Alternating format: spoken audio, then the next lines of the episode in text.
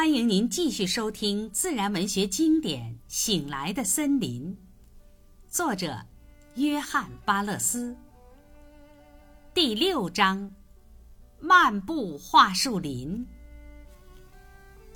一八六八年，我们一行三人出发，前往位于同一山系、被称作托马斯湖的一方水域。做一个短暂的垂钓旅行，在这次不同寻常的远足中，我领教到，与印第安人相比，我的生存技能是如此之差。在山高路险的情况下，跋涉于林中的我们这一行人，又是多么的愚笨可笑。一个六月的下午，我们在靠近磨坊溪源头附近的一所农舍，离开了我们的团队，背着背包走进山脊的森林之中，希望在日落前翻越横在我们与湖泊之间的那道山脉。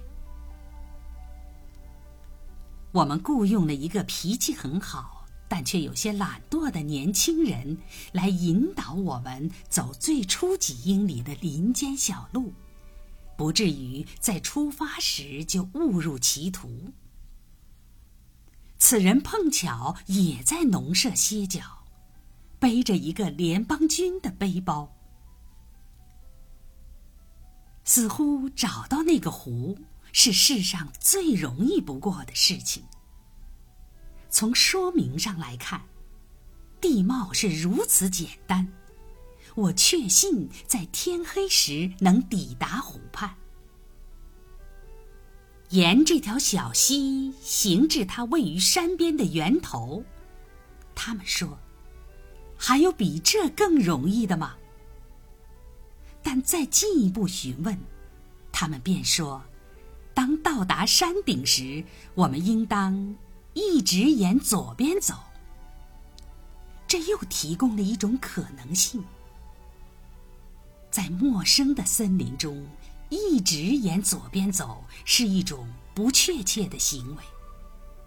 或许我们会走得太靠左而招致麻烦。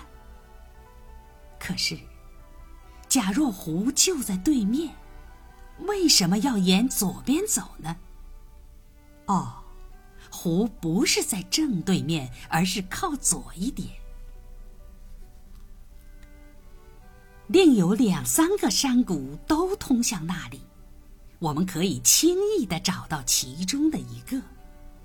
但为了确保万无一失，我们雇佣了如前所述的那个向导，使我们启程走上正路。并与我们一起走过那个沿左边走的地点。去年冬季，他曾去过那个湖，认得路。前半小时，我们沿一条昏暗的林路而行。那条路原是冬季往外拉沉木用的。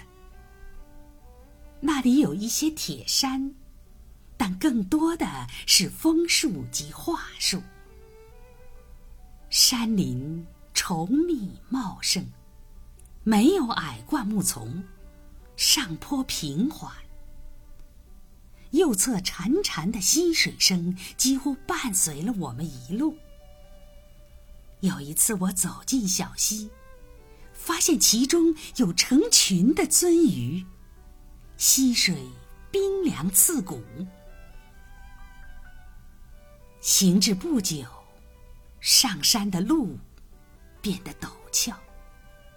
由下面散落而覆盖着青苔的岩石中流出的小溪，变成了涓涓细流。我们气喘吁吁、步履艰难地爬上崎岖的山坡。每一座山都有其最陡峭的山脚。它通常位于山顶附近，我想，是天意所为，与黎明前的漫漫长夜所相符。那山脚越来越陡，直至顶峰的一片光滑的平地或徐缓形成的圆形地带。那是古老的冰神很久以前精雕细琢的结果。我们发现，这座山的背面有一片山洼，地面松软而湿润。当我们从那里经过时，看到一些巨大的羊齿，它们几乎与我们皮肩高。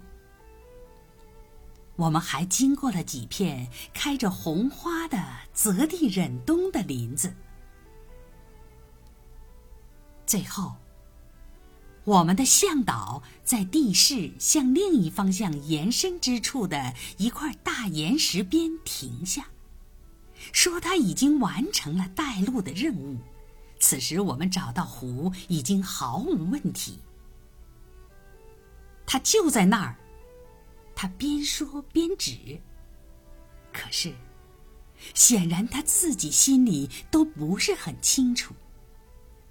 他曾经几次在选择路线时举棋不定，并且在翻越山顶靠左走时当众出丑，丢尽脸面。